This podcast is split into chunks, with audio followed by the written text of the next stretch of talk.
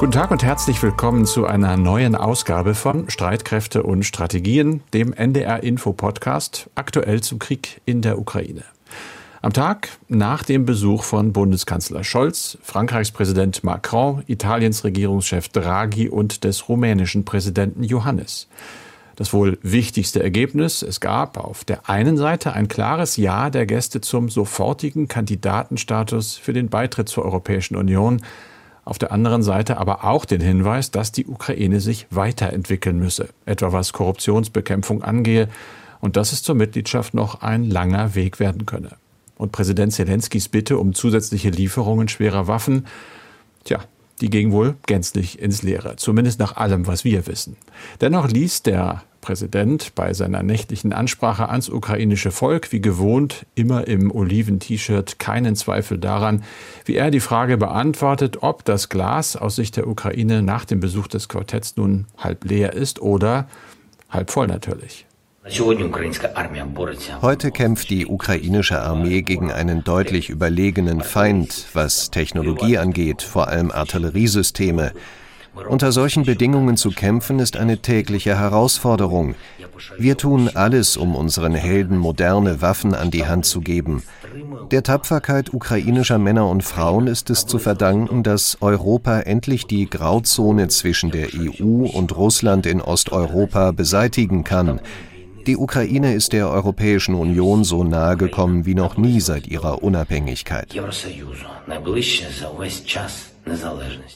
Es geht also auch in diesem Podcast um die europäische Perspektive der Ukraine.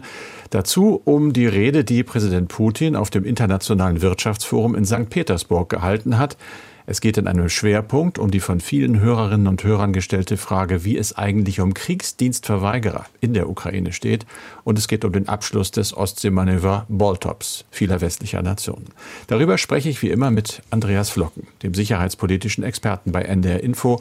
Mein Name ist Carsten Schmiester. Ich arbeite in der aktuellen Redaktion und dieses Gespräch nehmen wir auf am Freitag, den 17. Juni um 16 Uhr. Andreas, Jetzt sind wir wieder bei der Lage. Gestern hatten wir den Scholz-Besuch vorne. Der ist weg. Aber der Krieg ist noch da und der Kampf im Donbass. Wie verläuft er dort? Ja, also man muss sagen, im Donbass ist die ehemalige 100.000 Einwohnerstadt Sevjerodonetsk weiterhin nicht voll unter russischer Kontrolle. Es gibt dort weiterhin ukrainischen Widerstand, obwohl der Großteil der ukrainischen Soldaten abgezogen worden sein sollen. Zu hören ist, dass die russischen Truppen jetzt aber auch sich nicht mehr mit allen Kräften auf diese Stadt konzentrieren würden. Nach Angaben des britischen Verteidigungsministeriums ähm, gibt es verstärkte russische Angriffe auf südlich gelegene Ortschaften.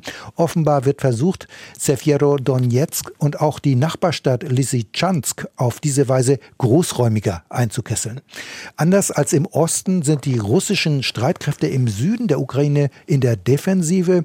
Vor allem in der Region Cherson hat es in den vergangenen Tagen immer wieder ukrainische Gegenangriffe gegeben. Russische Truppen haben sich hier zur Verteidigung der eroberten Gebiete eingerichtet. Es hat auch ukrainische Luftangriffe auf russische Stellungen gegeben. So ist es jedenfalls von ukrainischer Seite zu hören. Nachprüfbar ist das allerdings nicht. Aber generell lässt sich wohl sagen, dass es in den vergangenen Wochen im Süden vor allem darum geht, aus russischer Sicht die eroberten und kontrollierten Gebiete zu halten und zu konsolidieren. Der ursprüngliche Plan, vom Süden her über Mikolajew auf die Millionenstadt Odessa vorzurücken, der hat sich vorerst allerdings zerschlagen.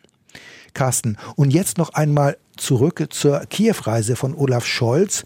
Du hast ja eingangs schon darüber gesprochen. Der Bundeskanzler ist zurück in Deutschland und hat im ARD-Interview unter anderem gesagt, es gehe vor allem um Hoffnung. Damit hat er gemeint, seine Unterstützung für den sofortigen Status der Ukraine als Beitrittskandidatin der EU. Die Mitgliedschaft ist aber an Bedingungen geknüpft, an weitere Reformen im Land und sie ist deshalb erstmal noch in weiter Ferne. Und von den immer wieder erbetenen zusätzlichen schweren Waffen wurde zumindest öffentlich gar nicht konkret gesprochen. Also wie ist der Besuch des Kanzlers angekommen in der Ukraine, aber auch in Deutschland und in Europa? Also das Echo auf den Besuch ist, glaube ich mal, überwiegend positiv eigentlich, so wie ich es wahrnehme, aber es sind keine Jubelchöre, das wird schon sachlich analysiert und es gibt eben auch Kritik hier in Deutschland, zum Beispiel von Dietmar Bartsch, das ist der Fraktionschef der Linken. Der hat den Besuch eine verpasste Chance genannt. Die Debatte über einen Beitritt der Ukraine in die EU sei eine Scheindebatte, hat er den Zeitungen der Funke Mediengruppe gesagt. Man hätte den Tag nutzen sollen, um sowohl mit der Ukraine Klarheit über die Kriegsziele herzustellen, als auch darauf zu bestehen, dass die Diplomatie einen neuen Anlauf braucht. Da hatte Zelensky ja gesagt, dass er im Moment da wenig Chancen für sieht. Die Union im Bundestag ist unzufrieden, dass es eben keine Zusage für weitere oder auch unmittelbare Lieferung der versprochenen schweren Waffen gegeben hat. Mit äh, dem Bekenntnis Scholz zum Beitrittskandidatenstatus ist die Union aber einverstanden. Die Grünen finden das alle gut, die Ampel sonst auch. Der Blick in die Presse ist da auch ganz spannend. Da gibt es in Nuancen halt mal Kritisches, wie zum Beispiel von der Frankfurter Allgemeinen. Da steht, das Aufziehen der Europafahne über Kiew allein bringt den Kreml nicht zum Rückzug. Die Ukraine muss sich mit militärischer Macht schützen können. Dazu braucht sie Waffen und Munition. Die Zeit drängt.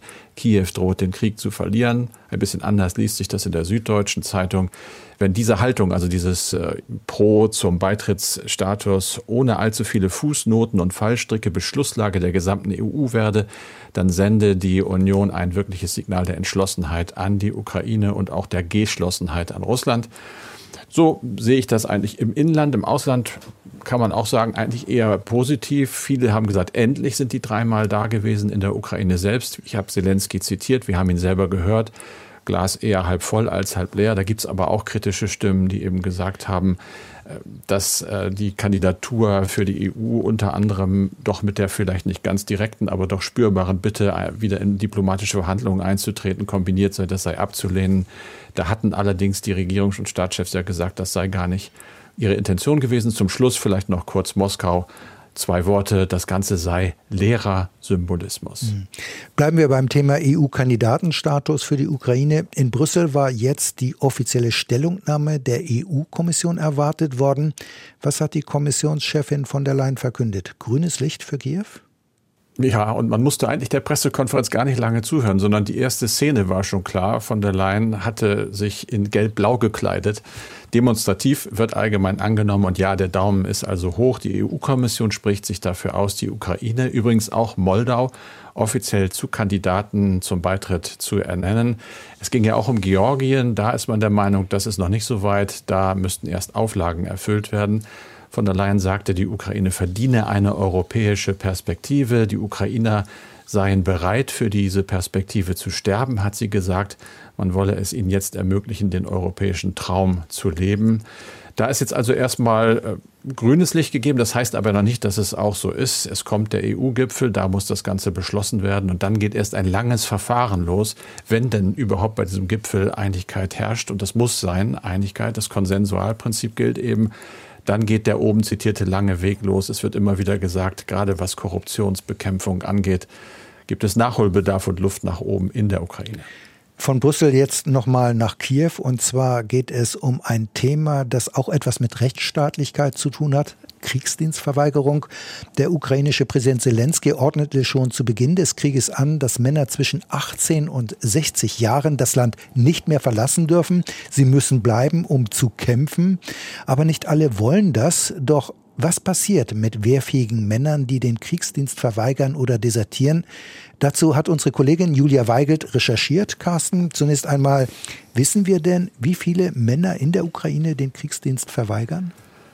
Genau wissen wir das nicht, aber es gibt Schätzungen. Und Julia hat mit Rudi Friedrich von der Organisation Connection, internationale Arbeit für Kriegsdienstverweigerer und Deserteure gesprochen. Und der berichtet, dass im Nachbarland Moldawien allein etwa 3000 ukrainische Männer deswegen Schutz gesucht hätten. Er geht davon aus, dass insgesamt einige tausend wehrfähige Ukrainer das Land verlassen haben, eben weil sie sich nicht an diesem Krieg beteiligen wollen. Derzeit herrscht in der Ukraine ja das Kriegsrecht, aber wie war es denn vorher? Gibt es in der Ukraine ein Recht auf Kriegsdienstverweigerung? Nach Julias Recherchen gibt es das, aber eben nur sehr eingeschränkt. Verweigern und einen Ersatzdienst machen darf man dort nämlich nur aus religiösen Gründen und man muss einer von zehn genau definierten Konfessionen angehören, etwa den siebten Tags-Adventisten, den evangelikalen Baptisten oder den Zeugen Jehovas. Das bedeutet, orthodoxe Christen, die die größte Glaubensgemeinschaft bilden, dürfen den Kriegsdienst nicht verweigern. Soldaten und Reservisten haben auch kein Recht auf Verweigerung. Das hat immer wieder für Kritik gesorgt, denn das UN-Menschenrechtskomitee und der UN-Menschenrechtsrat erkennen dieses Recht auf Kriegsdienstverweigerung aus Gewissensgründen grundsätzlich an. Welche Strafen gibt es in der Ukraine für Kriegsdienstverweigerer? Die Entziehung vom Wehrdienst, so wird es genannt, im Juristen ukrainisch übersetzt, wird nach Artikel 335 des dortigen Strafgesetzbuches mit bis zu drei Jahren Haft bestraft. Eine Mobilisierungsentziehung kann gemäß Artikel 336 sogar mit bis zu fünf Jahren Haft bestraft werden. Da drohen also wirklich mehrjährige Haftstrafen. Können Betroffene vor diesem Hintergrund denn Asyl in Deutschland bekommen? Also bisher wird in Deutschland eine Verfolgung von Kriegsdienstverweigerern und Deserteuren nicht ohne weiteres als Asylgrund anerkannt. Allerdings bekommen derzeit alle Ukrainer eine humanitäre Aufenthaltserlaubnis für zwei Jahre. Rudi Friedrich blickt allerdings auch schon auf die Zeit danach. Wir haben von der ukrainischen pazifistischen Bewegung die Information bekommen, dass äh, die ukrainische Regierung Informationen herausgegeben hat, wie das mit der Verfolgung von Militärdienstentziehung und Desertion aussieht. Und von Januar bis April diesen Jahres sind etwa zweieinhalbtausend Verfahren eröffnet worden. Die äh, Gerichtsverfahren sind geheim. Es ist also nicht klar, wie die ausgegangen sind oder ob die noch laufen. Das wissen wir nicht. Und das zeigt an, dass äh, vom ukrainischen Militär es eine Strafverfolgung gibt, wenn bekannt wird, dass Leute gegangen sind. Äh, und wir werden das Problem dann haben, wenn dieser humanitäre Status ausläuft. Wenn Betroffene also Deutschland wieder verlassen müssen. Und darauf hat auch die Evangelische Arbeitsgemeinschaft für Kriegsdienstverweigerer und Frieden aufmerksam gemacht. Sie fordert einen dauerhaften Schutz und Asyl eben nicht nur für ukrainische, sondern auch für russische und belarussische Kriegsdienstverweigerer und Deserteure. Welche Hilfestellung können betroffene Ukrainer in Deutschland denn bekommen? Da bietet die Organisation Connection zum Beispiel Beratungen an, auch auf Russisch und auf Englisch, und sie rät Betroffenen vor allem, sich schon frühzeitig zu melden. Das Interview von Julia Weigelt mit Rudi Friedrich steht auf der Internetseite von Streitkräfte und Strategien unter ndr.de-streitkräfte. In St. Petersburg läuft seit Mittwoch ein internationales Wirtschaftsforum mit, wie es heißt, befreundeten Ländern. Carsten, du beobachtest diese Veranstaltung. Präsident Putin war jetzt gekommen. Er wollte eine Rede halten. Die war mit Spannung erwartet worden. Was hat er gesagt? Mhm. Er hat erstmal gar nichts gesagt, und zwar mehr als eine Stunde lang nicht. Er konnte es nicht, denn es gab einen Cyberangriff auf das internationale Wirtschaftsforum, einen sogenannten Denial of Service Attack auf das Akkreditierungssystem. Das hat der Kreml offiziell mitgeteilt. Man habe die Rede dann verschieben müssen, um diesen Hackerangriff abzuwehren. Das lief wohl so, dass ein Server gezielt mit so vielen Anfragen bombardiert worden ist, dass das System die Aufgaben nicht mehr bewältigen konnte. Dann ging es aber doch los, die Rede, wie gesagt, vor Vertretern befreundeter Länder, Vertreter des Westens, Fehlanzeige diesmal, der Krieg ist schuld daran. Unter befreundeten Ländern versteht Russland mittlerweile übrigens auch die Taliban, die waren dort unter anderem zu sehen. Okay. Äh, ja, was hat er gesagt? Er hat zum Beispiel gesagt, es ist ja ein Wirtschaftsforum wörtlich, dass der wirtschaftliche Blitzkrieg gemeint, der des Westens von Anfang an keine Chance auf Erfolg gehabt habe und gescheitert sei. Russen seien starke Leute und kämen mit jeder Herausforderung klar. Die Sanktionen, die westliche Staaten als Reaktion auf die Angriffe verhängt haben, die bezeichnete Putin als wahnsinnig als gedankenlos und er sagte, dass die Strafmaßnahmen letztlich auch backfeiern, also die EU ebenfalls hart treffen würden. Er nannte da die Summe von 400 Milliarden Dollar, die allein der EU an Schäden entstanden sind. Er hat aber den Westen dann auch ganz allgemein, wie erwartet, natürlich heftig kritisiert. Vor allem die USA, die agierten, als seien sie von Gott auf die Erde geschickt worden mit heiligen Interessen.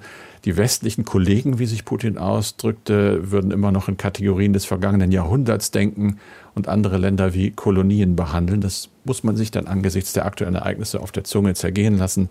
Die EU habe ihre politische Souveränität verloren und dann ging es noch mal kurz um die militärische Spezialoperation. Die habe man ja nur begonnen, um die Menschen im Donbass zu verteidigen und im Übrigen würden alle Ziele dieser Operation erreicht. Das hat Putin noch einmal betont.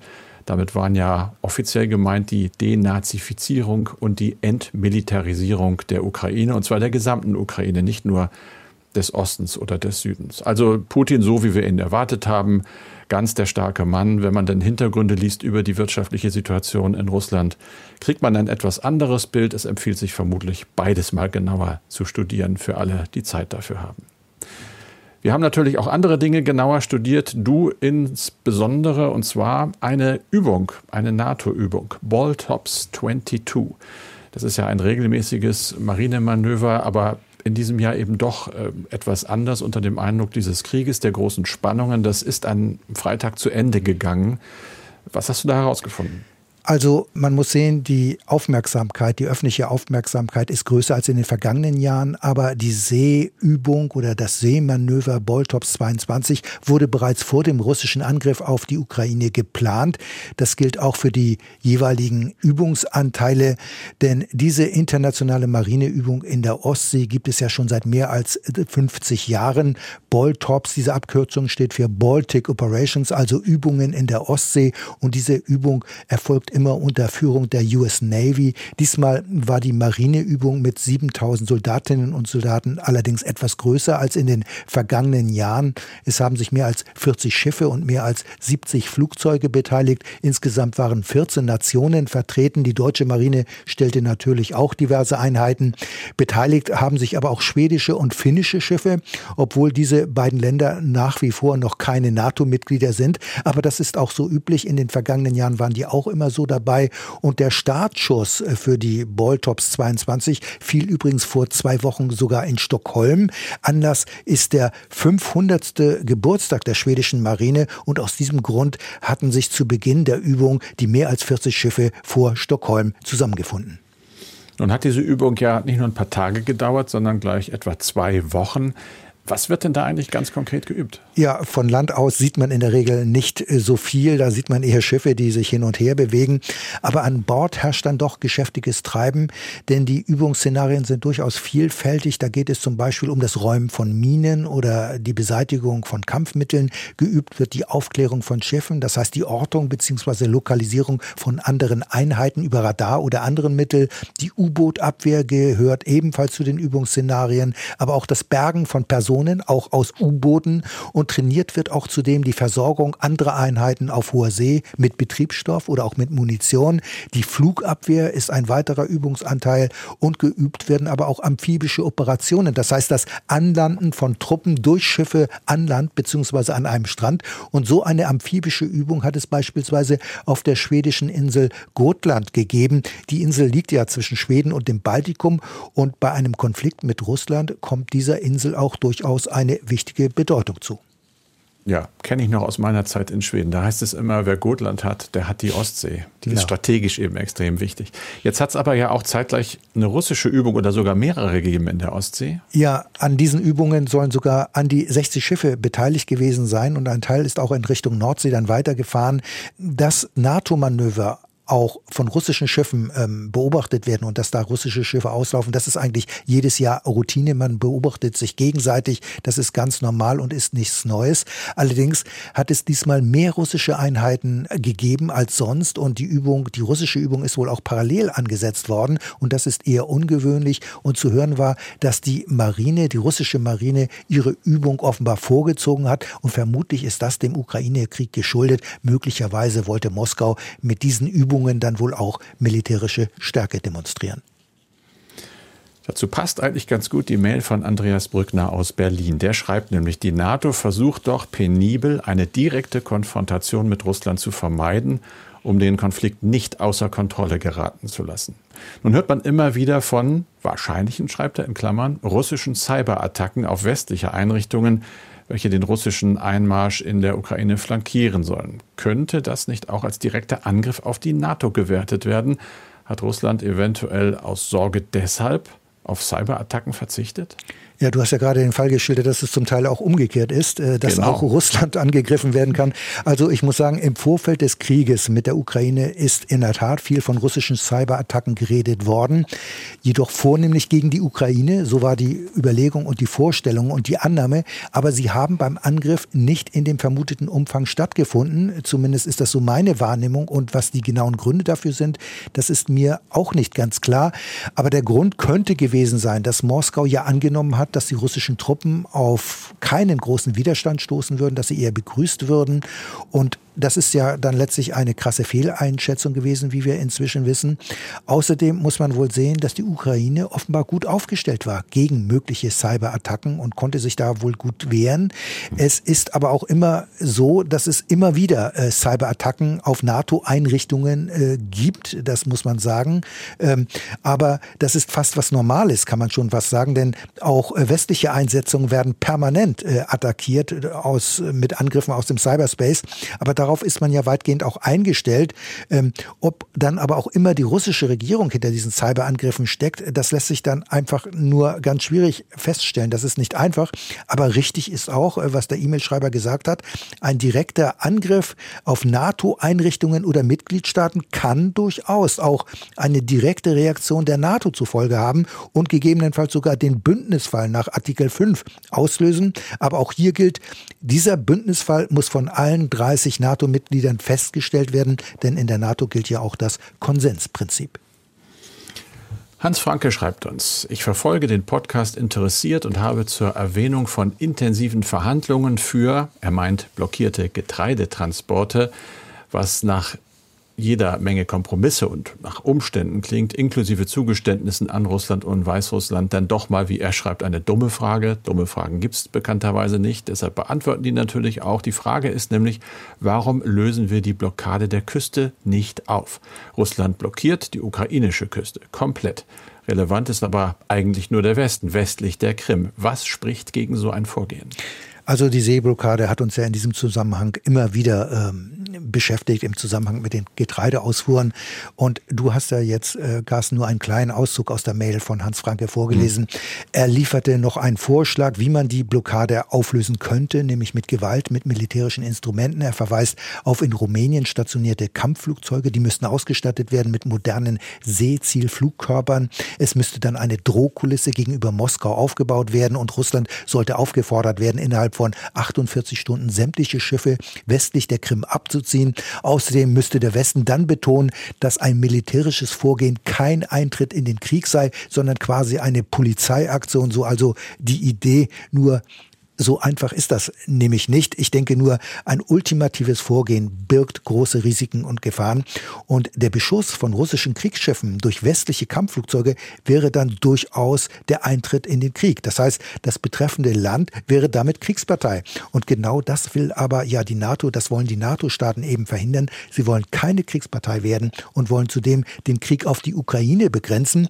Und deswegen wird es zu einem solchen Vorgehen vermutlich nicht kommen. Nun könnte man natürlich natürlich sagen, die Situation wäre etwas anderes, wenn hierzu es einen Beschluss des UN-Sicherheitsrates geben würde, denn dann könnte die Staatengemeinschaft äh, dazu ermächtigt werden, die russische Blockade zu brechen, um eine weltweite Hungersnot zu vermeiden. Allerdings würde es zu einer solchen Resolution vermutlich nie kommen, denn Russland hat ja im UN-Sicherheitsrat ein Vetorecht und Moskau würde eine solche Entschließung mit Sicherheit blockieren. Also die militärische Option ist im Augenblick keine realistische Option.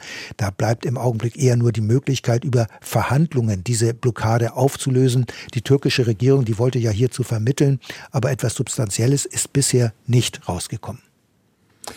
Unsere E-Mail-Adresse heißt streitkräfte.ndr.de. Streitkräfte mit AE. Und wir heißen, die diesen Podcast machen, Andreas Flocken und Carsten Schmiester. Das war's für diesen Freitag. Wir sind am Montag dann mit einer neuen Folge für Sie da. Heute empfehlen wir aber schnell noch die neue Folge des Podcasts Coronavirus Update. Die Virologin Sandra Ziesek ordnet die steigenden Zahlen ein. Kommt jetzt eine Sommerwelle und wie können wir uns davor schützen? Zum Beispiel durch ausreichenden Impfschutz, sagt sie. Aber nicht jeder brauche eine vierte Dosis. Also alle, die unter 70 sind, nicht im Krankenhaus arbeiten und gesund sind, die brauchen erstmal laut STIKO nur eine Auffrischungsimpfung, also insgesamt drei Impfungen. Und für einen generellen zweiten Booster gibt es derzeit keine ausreichenden Daten. Das heißt aber nicht, dass das für immer gilt. Das ist immer ein Missverständnis. Das heißt, jetzt im Sommer, für den Sommerurlaub braucht sich ein gesunder 30-Jähriger meines Erachtens nicht eine vierte Impfung geben lassen. Aber das kann natürlich im Herbst, gerade wenn dann ein anderer Impfstoff kommt oder wenn die Zahlen wieder stark ansteigen und die Immunität weiter abgenommen hat, kann das sich ändern und dann kann es sein, dass es wieder eine Empfehlung gibt für alle äh, alle Erwachsenen oder alle über zwölf, was auch immer. Die Virologin Sandra Ziesek. Den NDR Info Podcast Coronavirus Update gibt es unter anderem in der ARD Audiothek. NDR Info Streitkräfte und Strategien. Der NDR Info Podcast zur Sicherheitspolitik.